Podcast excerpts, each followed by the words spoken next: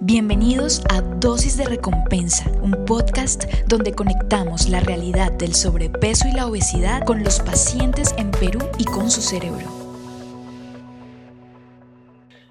Buen día para todos. Qué delicia estar acá con ustedes y para tratar en este programa de podcast Dosis de Recompensa un tema que sé que nos interesa a todos. Y es que las personas que tienen sobrepeso y obesidad en el Perú se nos han multiplicado existen muchas más personas, la incidencia ha aumentado y con ello pues el riesgo, el riesgo cardiovascular, el riesgo para otras esferas de la salud y por eso importantísimo que demos una pausa, que lo miremos eh, con la precisión que requiere y tenemos para eso un invitado espectacular. Para este, el primer episodio de Dosis de Recompensa, su programa de podcast. Nuestro invitado es médico, es endocrinólogo, es past president de la Sociedad Peruana de Endocrinología, es miembro del Comité de Hormonas eh, Hormone Health Society, Endocrine Society, es coordinador del servicio de endocrinología en la clínica Delgado y por supuesto tiene una experiencia increíble porque ha hecho pasantías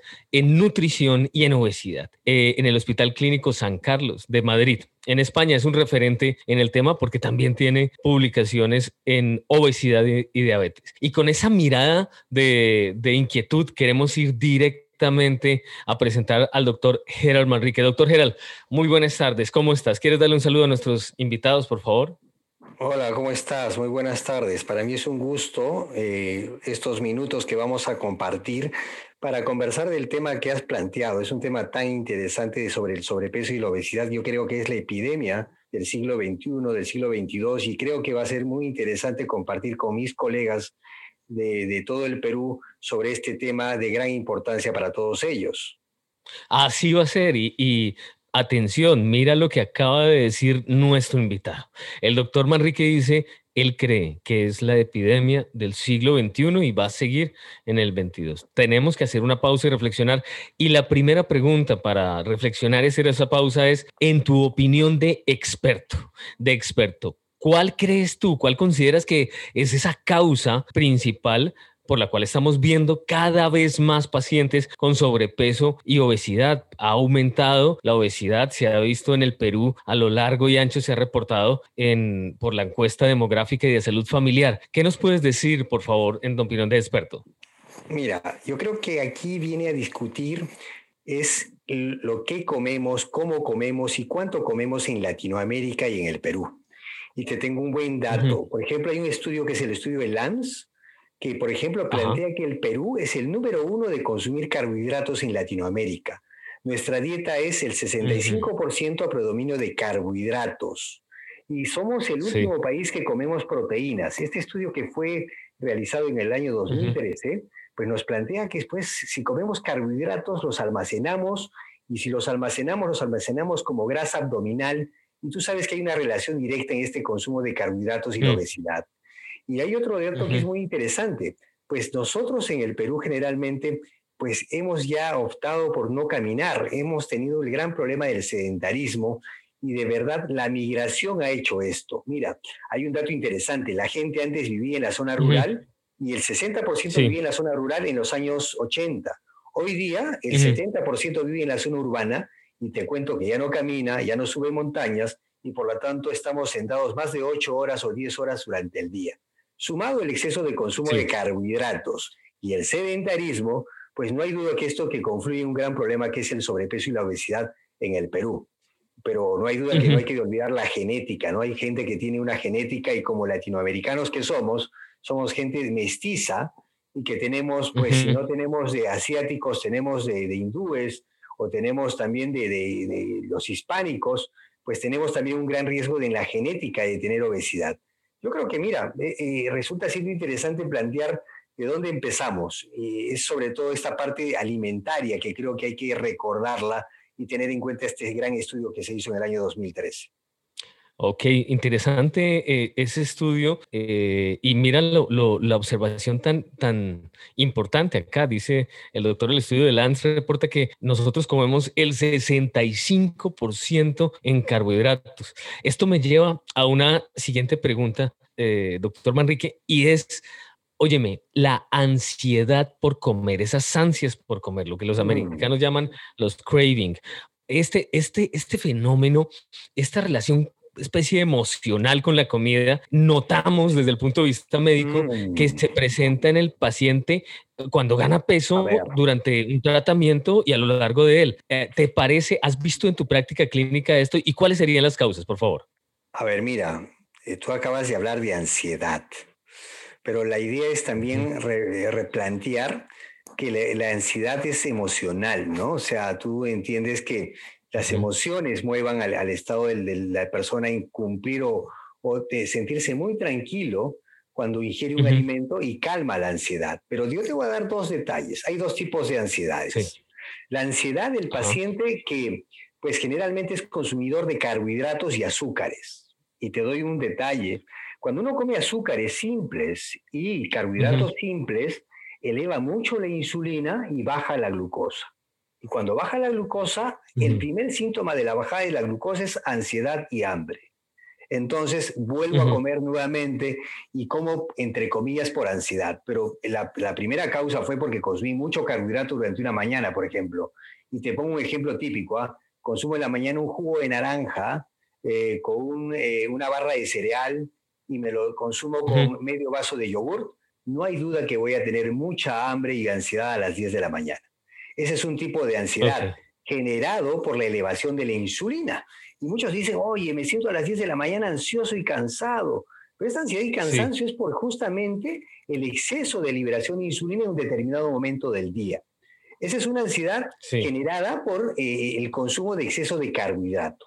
Ahora, la otra ansiedad que es emocional, eh, el estar triste, el estar apagado, con una depresión crónica, donde tengo menos liberación de dopamina y menos liberación de, eh, estos neurotransmisores que nos ponen contento, que está asociado, no hay duda que también esto se libera cuando uno consume alimentos o carbohidratos. Entonces, mira el doble, el, doble perfil.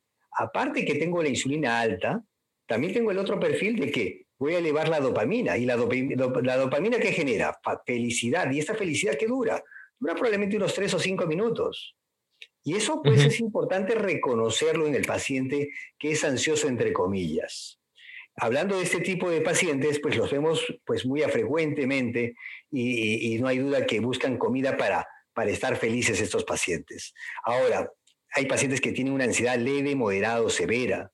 Y esto también ya cuando el equipo multidisciplinario, que son los psiquiatras, nos ayudan a identificar los moderados o severos que generalmente trabajamos con ellos como el equipo multidisciplinario, que nos permiten dar un tratamiento propio de la ansiedad, como, como debe de ser en cualquier tratamiento de obesidad importante.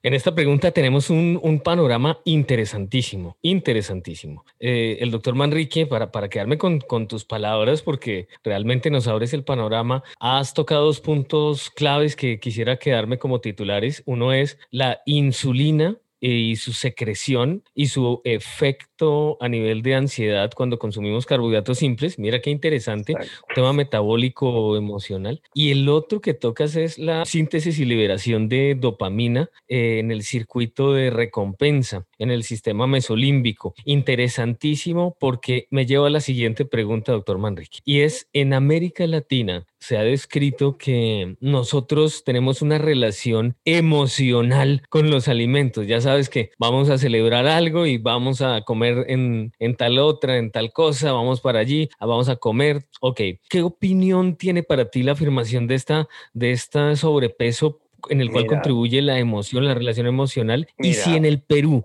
estamos haciendo esfuerzos para manejar la alimentación emocional. Cuéntanos de esta pregunta, por favor.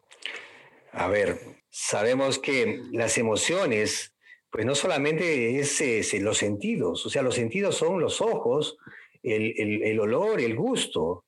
Entonces, esto, estos sensores que tenemos en la, en la punta de la lengua, en el olfato y en la vista, desencadenan todos estos estímulos eh, de orexinas que liberan al sistema mesolímbico estimulando el apetito.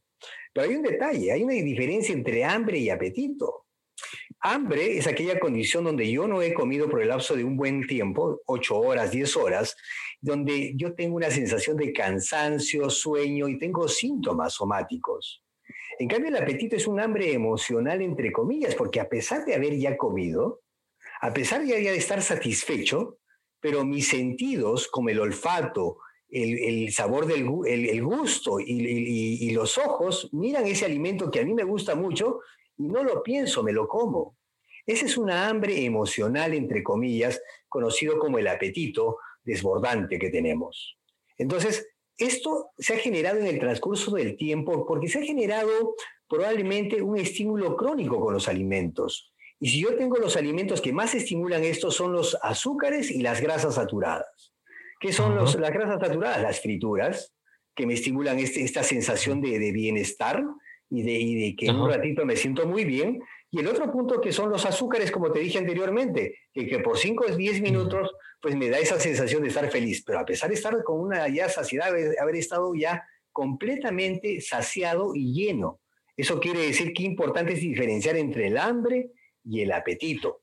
Yo creo que eso es, eso es muy interesante para, para esta conversación. Claro que sí, es diferenciar entre el hambre y el apetito. Mira qué interesante sobre el tema de grasas saturadas y la relación emocional. Realmente aporta muchísimo, doctor Manrique. Y me lleva a otra pregunta, y es que en realidad lo que uno ve en general es que la obesidad es subestimada por, por algunos pacientes en realidad hasta algunos eh, creen erróneamente que es símbolo de, buena salud o de la buena vida, vamos a decirlo como en las calles se dice. ¿Qué podemos hacer? ¿Cuáles son los motivos de esta subestimación y qué crees que podemos hacer en el consultorio médico para concientizar? Mira, eh, aquí en el Perú te doy un buen dato. La obesidad no tiene cobertura de nada de seguros la obesidad tiene que ser manejada en forma personal del paciente, o sea, cuando tú vas a un servicio de salud pública, no hay acceso al manejo de la obesidad. Y es un poco que limita a los pacientes llegar a una, una forma de atención multidisciplinaria, eh, adecuada. Entonces, es una gran limitación para nosotros aquí en Perú. El otro detalle es que la adiposidad, o sea, muchas veces podemos tener un índice de masa corporal 27, 28, que se considera como sobrepeso, pero tenemos la cintura abdominal muy prominente. Eso se llama adiposidad. Y la, y la adiposidad se acumula en la zona abdominal y generamos el factor de riesgo inflamatorio crónico. Y que eso hay que entenderlo. Muchas veces solamente queremos ver el índice de masa corporal, peso, talla al cuadrado, lo cual pues para los americanos les va bastante bien, pero te comento que para los latinos tenemos el detalle que muchas veces nuestros pacientes están con un IMC de 28 y tienen todo el perfil metabólico alterado porque tienen una gran cintura abdominal una cintura abdominal, como dijo el doctor Pablo Ayer, que era por encima de 94 en varones, acá las tenemos en 102, 105, teniendo un IMC mm. corporal de 28 o 29, sin llegar a la obesidad de primer grado. Entonces, qué interesante es ver cómo clasificar a la obesidad. Y hoy día, por ejemplo, sabes que los asiáticos y la, zona del Pacífico clasifican la obesidad a partir de un índice de masa corporal por encima de 23, llegando hasta 25 como sobrepeso y 25 para arriba obesidad. Es que eh, ellos son probablemente más pequeños que los norteamericanos o los caucásicos. Entonces, yo creo que vale ver dos cosas, pesar, tallar y medir la cintura abdominal para catalogar los riesgos del peso. Y también yo creo que es fundamental que nuestros, que nuestros médicos, si pueden contar con un aparato que es la impedanciometría para medir la grasa visceral y la grasa corporal, sería excelente, pero todavía sigue siendo de alto costo en los consultorios locales aquí en Perú. Fantástico, ese panorama es, es realmente iluminador. Eh, y el conjugar, no solamente ocuparnos, como dices, del índice de masa corporal, sino de la composición corporal que, y el grado de adiposidad, eh, relaciona esto directamente con, con el riesgo no de nuestros pacientes. Eh, doctor Manrique, quisiera yo que le hablaras a todos los médicos del Perú, que quienes están en obesidad y quienes tienen pacientes que les van a llegar o les están llegando continuamente con sobrepeso y obesidad, con una pregunta final. Una pregunta final que es, ¿cuáles herramientas, herramientas implementas tú para inspirarnos en la consulta diaria para combatir, combatir la obesidad y el sobrepeso? Bien, mira, primero tener experiencia y yo creo que mis residentes, la gente que se dedica a endocrinología y a la obesidad tenga rotaciones en obesidad. Manejar obesidad es una enfermedad compleja, que hay que entenderla, hay que comprenderla. Y generalmente, como habíamos hablado al inicio de las preguntas, no solamente es un problema de comida. Y es interesante observar que tenemos que tener un protocolo de manejo. Y te comento que yo hago lo siguiente. Primero hago una anamnesis de la alimentación de mi paciente, una buena historia clínica de la obesidad. Que creo que eso es fundamental, preguntar al paciente desde qué momento inicia la obesidad, cuántas veces intentó bajar de peso, qué fármacos tomó para bajar de peso, cómo se siente con el peso. Es importante saber eh, si tiene familia con obesidad y qué comorbilidades tiene. Esta parte es fundamental para conocer a nuestro paciente. Yo creo que es la parte más importante. Segundo, es la anamnesis alimentaria. Yo hago una anamnesis de alimentaria de las últimas 24 horas que come mi paciente. ¿Y sabe qué descubro? Que mis pacientes consumen carbohidratos 70-80% de la dieta y en el Perú consumimos mucha avena, quinoa, soya, maca y empezamos a observar que el gran problema es la forma como que come. Después de hacer una anamnesis alimentaria, le proponemos al paciente eh, unas metas posibles. Y las metas posibles, decirle, bueno, señor, usted tiene tanto peso, pero la idea es que usted pierda 5%, 10% y vamos a ir avanzando en el transcurso de, de, las consultas. Y le vamos a proponer una, la parte nutricional, el plan nutricional que es enseñar a comer al paciente. Nunca dar una dieta enseñar dónde están los carbohidratos, dónde están las proteínas, cuál es comida procesada, por qué no tomar jugos, por qué no comer purés, por qué esta relación con la insulina. Esta parte alimentaria y por eso nosotros tenemos laboratorios de alimentos que ayudan mucho en ello. Después de ello, ya donde el paciente está impregnado de todo este, de todo este conocimiento, pasa a la parte farmacológica. La parte farmacológica es conocer al paciente dependiendo de cómo sea el paciente, porque los fármacos para bajar obesidad que hoy día tenemos varios, y creo que es una herramienta muy valiosa, entendemos que los pacientes pueden usar un medicamento para el control del apetito, para el control de la ansiedad, etcétera pero siempre explicándole claramente al paciente qué hace y no hacen estos fármacos y con la aprobación respectiva del paciente y preguntándole también la posibilidad de adherencia en el tiempo, porque no gano nada por darle un mes a esos fármacos a los pacientes. Y es muy importante esta parte que ya vamos, vamos a la motivación, es hacer clic con el paciente. Si tú haces clic con el paciente, ese paciente se queda contigo dos meses, cuatro meses, seis meses, y clic con el paciente es justamente hablar el mismo idioma que tu paciente. Y la parte motivacional resulta siendo muy importante. A veces necesitamos de un psicólogo, un psiquiatra o los que tenemos mucha experiencia en el manejo de la obesidad, motivamos al paciente desde un inicio. Y no hay duda que como es un seguimiento a largo plazo, al paciente nunca hay que mentirle que esto es una enfermedad crónica de por vida no olvidar que la obesidad es como tener diabetes, hipertensión, hiperlipidemia. Al diabético se le mide la glucosa, al hipertenso se mide la presión y la gente que tiene sobrepeso hay que pesarlo cada tres días. Y esto va a permitir porque ellos están en tratamiento del manejo de la obesidad. Y nada, y tener comunicación directa con ellos. Nosotros acá las, las educadoras, las nutriólogas lo llaman al paciente cada siete días, les mandan las fotos de lo que comen, y vamos viendo cómo les caen los fármacos, si se adhieren o no se adhieren al fármaco y si se adhieren o no a la forma nueva de alimentarse, porque para ellos es totalmente nuevo. Y nada, los vemos a los pacientes cada dos semanas, cada tres semanas, y yo creo que es interesante y motivante observarlos. Yo creo que es manejo integral, porque con esto también manejamos a la nutrióloga, a la psicóloga, y nosotros como endocrinólogos somos los que lideramos el equipo. Y si de ahí todavía el paciente persiste con ello, no hay duda que hay un cirujano bariátrico que está al costado, que hay una posibilidad que el paciente también sea candidato a una cirugía bariátrica si es que hay falla el tratamiento o hay alguna condición que no podamos resolverla solamente desde el punto de vista médico. Yo creo que eso es lo que, lo que realizamos aquí en, el, en el centro y yo creo que eso es, yo creo que les puede enseñar mucho y a nuestros colegas para que puedan tener una forma de protocolo del manejo de la obesidad un podcast que ha sido increíble porque el doctor Manrique nos ha dado un panorama en esta última pregunta en el cual ha incluido la anamnesis y la anamnesis alimentaria, el enseñarle al paciente, la experiencia farmacológica, la motivación y por último el recurso de cirugía bariátrica dentro del tratamiento para, para pacientes que cada vez vemos más en el Perú con sobrepeso y obesidad.